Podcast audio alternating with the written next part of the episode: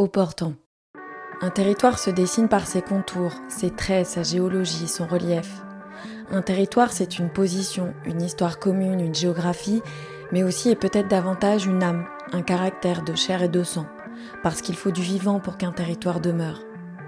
Dans cette série de portraits, j'ai décidé de partir à la rencontre de personnalités singulières et de saisir au plus près d'eux leur projet de vie, leur vision, leur philosophie.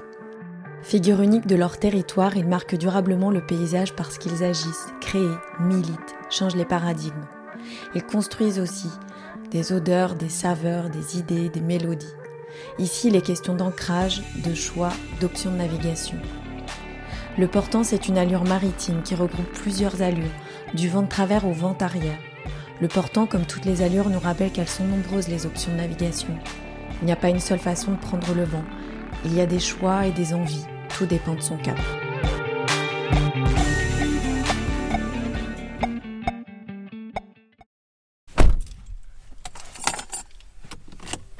Jeudi 13 janvier, le temps est clair, le froid est mordant. Le thermomètre de ma voiture affiche 2 degrés. La mer est calme, aucune brise ne souffle ce matin. Je quitte la quiétude des marais pour rejoindre Christelle. Elle est savonnière. En 2018, elle crée sa savonnerie artisanale, Le Temps du Savon. Quand je lui ai proposé ce projet d'entretien, elle m'a répondu Ok, quand tu veux. Et puis elle a rajouté On fabriquera du savon. J'ai répondu Banco. Trois kilomètres seulement me séparent de sa savonnerie. Pour m'y rendre, j'emprunte d'abord la route des marais. J'aborde la périphérie de la ville balnéaire.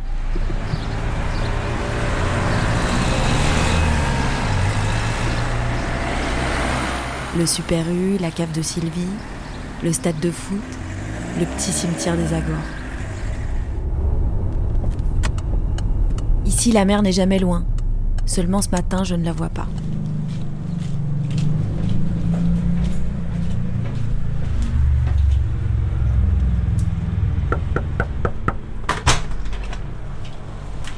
Bonjour. Lorsque j'arrive, je suis accueillie par un balai de senteurs. Olives, coco, agrumes, fleurs forment des notes olfactives nouvelles.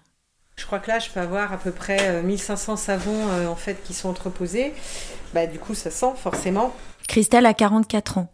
Après des études en ressources humaines et développement social des organisations, elle travaille pendant 17 ans comme conseillère en insertion et en formation.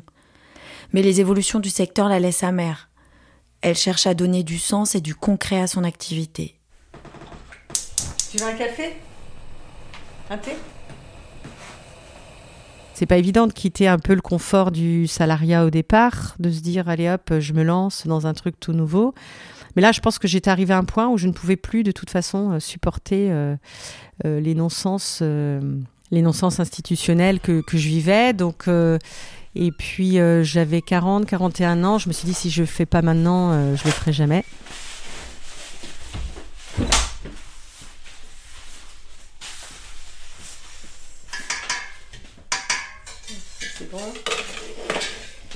Euh, je vais chemiser les moules là, parce qu'en fait, je ne les ai pas, je les ai pas chemisés encore. Émotionnellement, c'est assez euh, intense hein, parce que on, est porté par euh, son envie, par sa créativité, et puis à un moment aussi, on est, freiné par ses peurs et ses euh, il y a un peu des allers-retours comme ça entre le côté grisant de, créer et euh, bah, la peur aussi de quitter ce qu'on avait avant.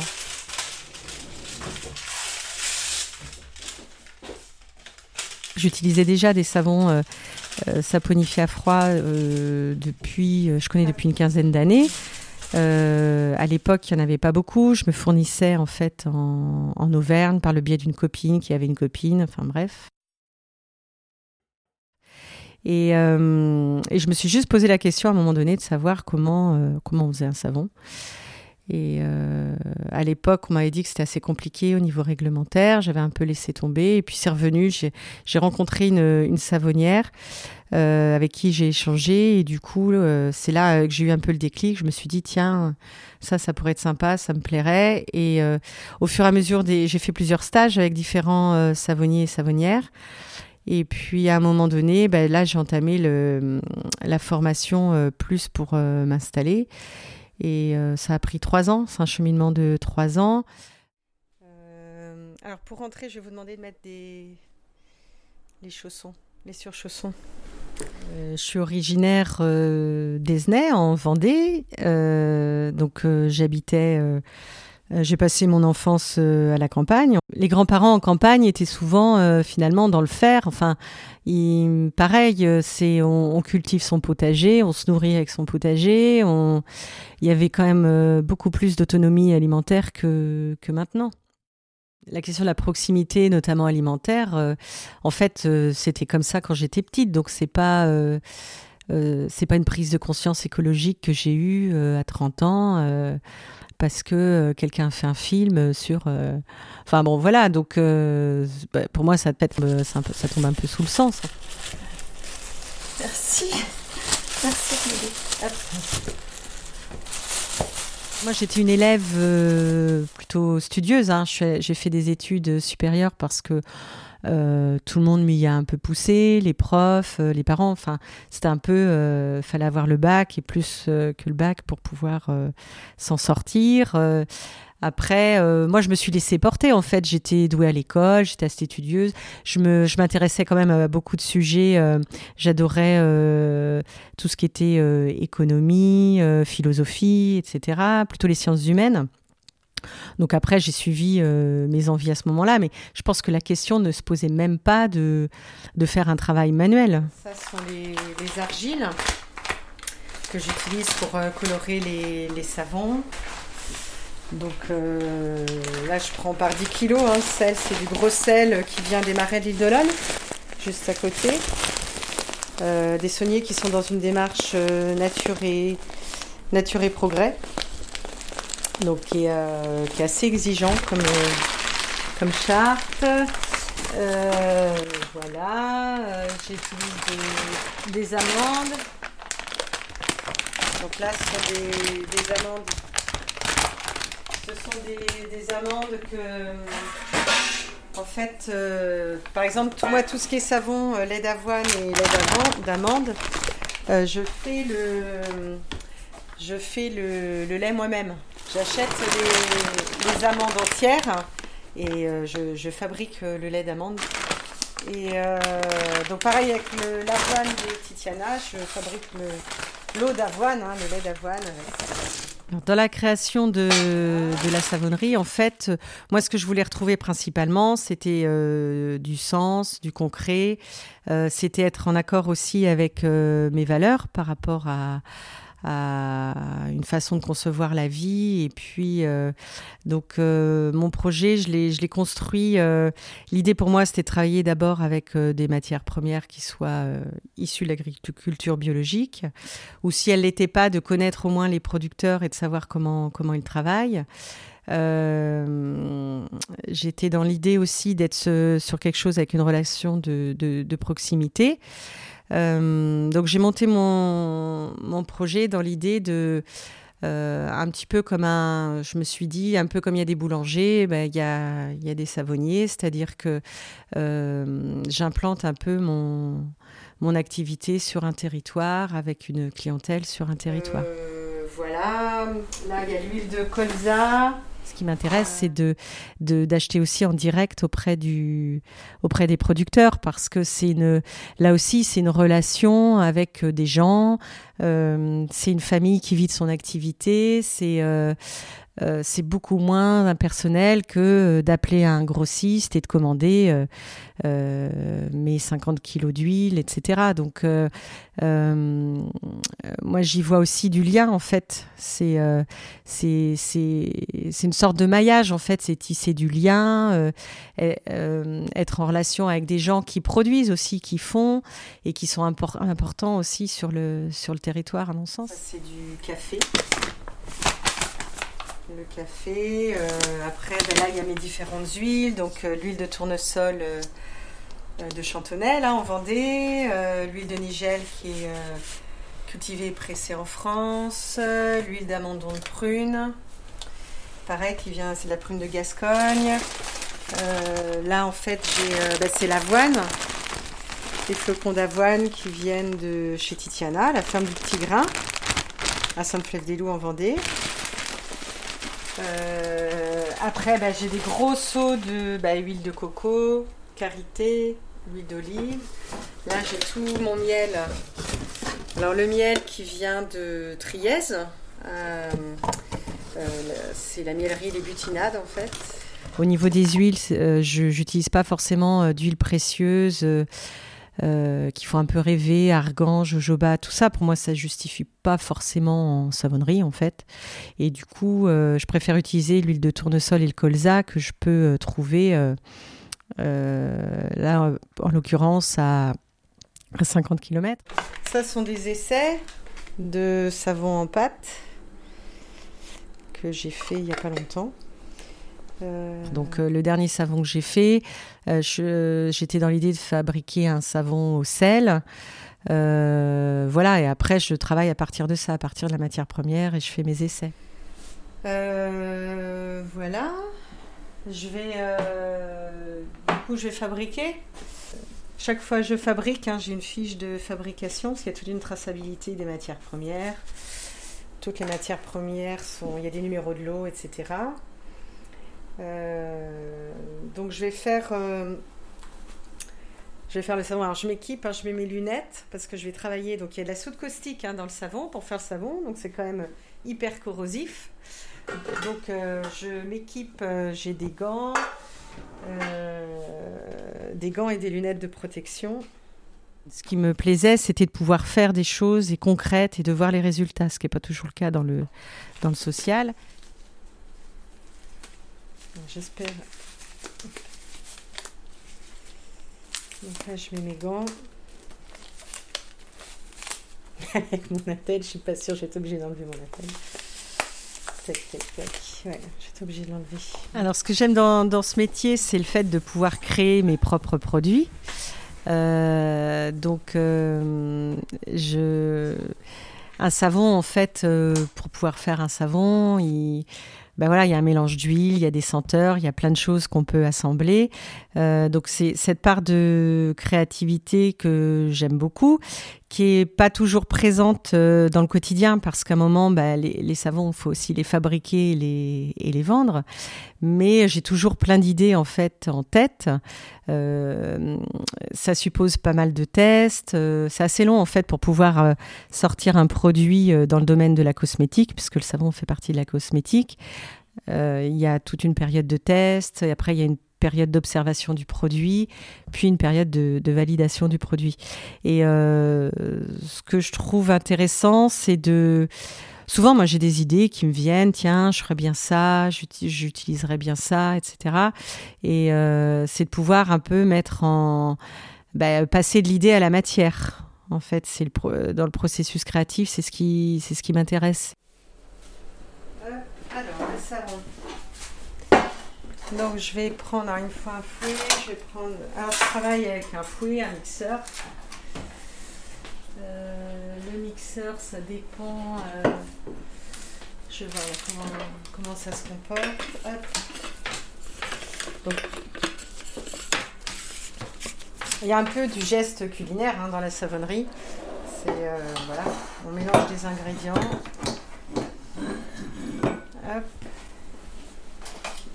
Donc là, euh, donc là c'est mon huile d'olive. Donc j'ai euh, de l'huile d'olive bio que je vais verser dans la, dans la marmite.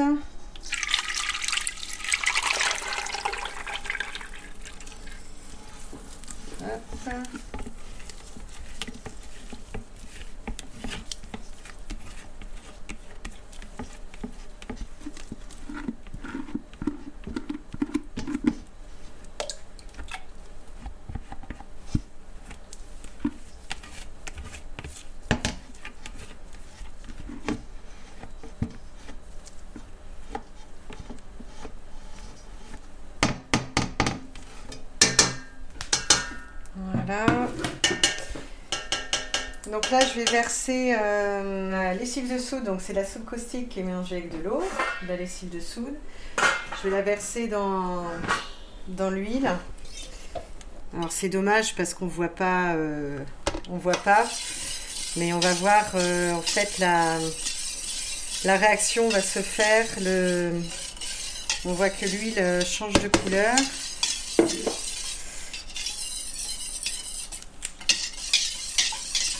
Ce qu'on appelle la saponification en fait. Le, la transformation de, l'huile en savon au contact de la soude. Donc là, on voit le changement de couleur, on voit bien. Alors, je vais m'aider un peu du, du mixeur.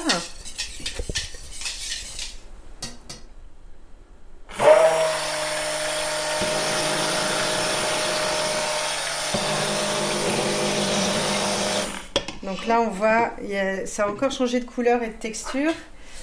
Là, là le, ça devient un, peu petit, un petit peu plus épais. Donc, euh, euh, je vais continuer un petit peu jusqu'à ce qu'on voit ce qu'on appelle en savonnerie la trace.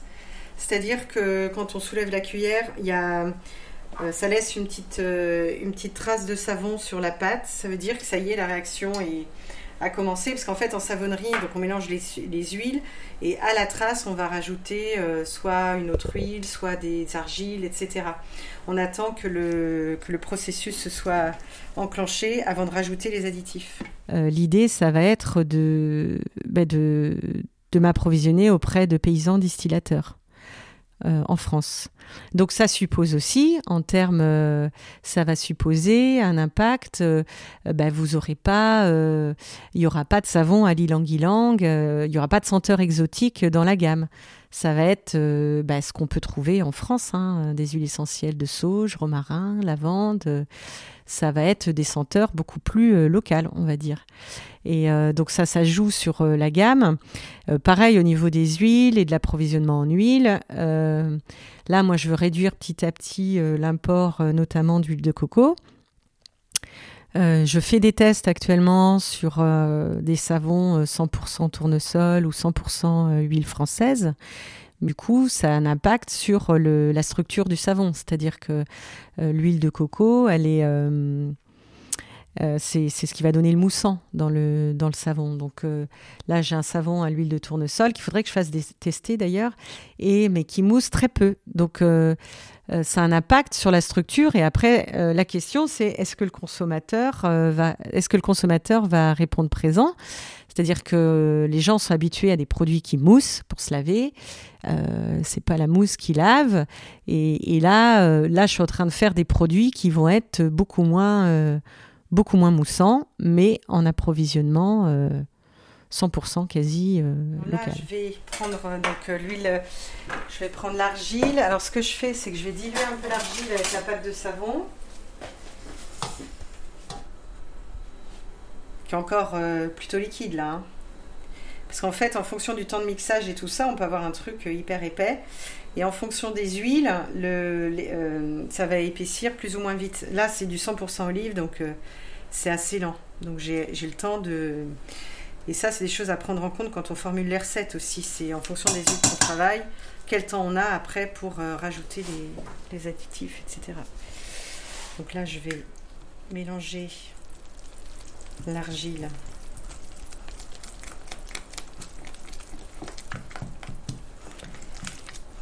C'est un peu comme une pâte à crêpes. Hein Pas faire de grumeaux. Ensuite, je vais verser, donc je verse euh, l'argile qui est un peu diluée là dans la pâte à savon un produit, un artisan, son, euh, son produit va plaire à certains, pas plaire à d'autres, etc. Moi, j'ai pas l'ambition euh, de que mes produits plaisent à tout le monde. Je trouve que souvent, ça se révèle souvent, on a, on a la clientèle qui nous ressemble. Je viens d'un métier quand même qui était assez relationnel. Euh, donc je me verrais pas, par exemple, euh, euh, produire dans mon atelier et puis distribuer que chez des revendeurs.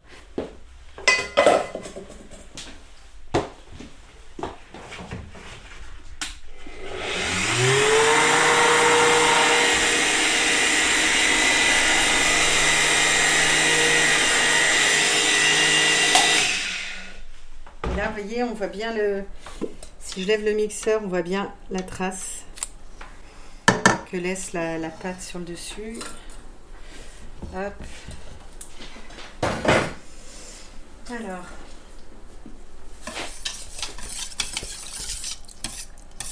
Je repasse un peu au fouet. Et hop, c'est bon, la pâte est prête à verser. Alors là, je la verse dans des moules euh, cubiques. Cubes, mais savon ménager.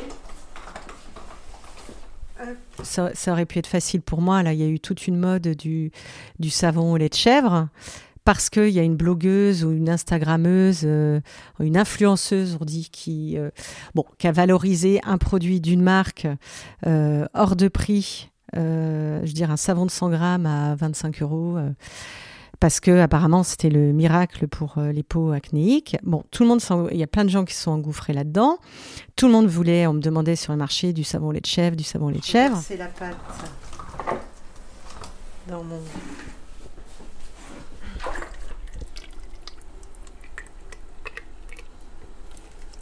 C'est une partie parce qu'après c'est trop lourd. Et là je verse dans mes moules en silicone. c'est des moules de pâtisserie. Alors, je me suis dit, tiens, à un moment, j'aurais pu me dire, tiens, ça, ça marcherait, ça serait pas mal que j'en fasse un parce qu'il y a une grosse demande et tout. Bon, en fait, j'avais pas prévu de faire un savon forcément au lait de chèvre. Euh, j'ai pas de données. Euh, pour moi, là, là, c'est un gros coup. Pour le coup, c'est un gros coup marketing. Euh, et je pense que les, mes collègues savonnières qui faisaient déjà avant tout ça, euh, bah, elles ont profité du truc et c'est très bien. Mais je me dis, je vais pas courir derrière ça. J'ai regardé ce savon, la composition. vous avez le même chez, chez, certains savonniers à 5, à 5 euros ou 6 euros. Une petite tournée. Il faut aussi, en tant que consommateur, apprendre à se préserver des sirènes euh, des sirènes d'Instagram, de, de, tout ça, parce qu'on se fait avoir. Donc là, ils sont, ils sont encore liquides. Je vais les couvrir un petit peu. Que la, la, réaction euh, chimique va continuer. La pâte, là, va monter en... Donc je la couvre pour l'aider aussi. La pâte va monter en température. Je vais les laisser au moins 24 euh, heures comme ça, reposer. Euh, certains savons, ce sera un peu moins, mais ça dépend des huiles. Mais là, comme c'est un 100% olive, je vais même les laisser deux jours en fait. Et je vais pas y toucher, je les démoulerai au bout de deux jours. Et puis après, euh, donc après-demain, ben, je les démoule et je les mets sur les étagères, euh, sur l'échelle de pâtissier pour qu'ils qu'ils sèchent. Et là, ils vont, sécher 4 à 6 semaines. Vous voyez, là, il y en a qui sont. J'en ai là. Là, c'est du, savon à vaisselle en train de sécher. Voilà. Je suis contente euh, de, ce que j'ai créé, des liens que j'ai tissés. Euh, et puis je suis contente de, voir qu'il y a euh, encore plein de choses à faire. Nous venons d'achever la fabrication du savon ménager.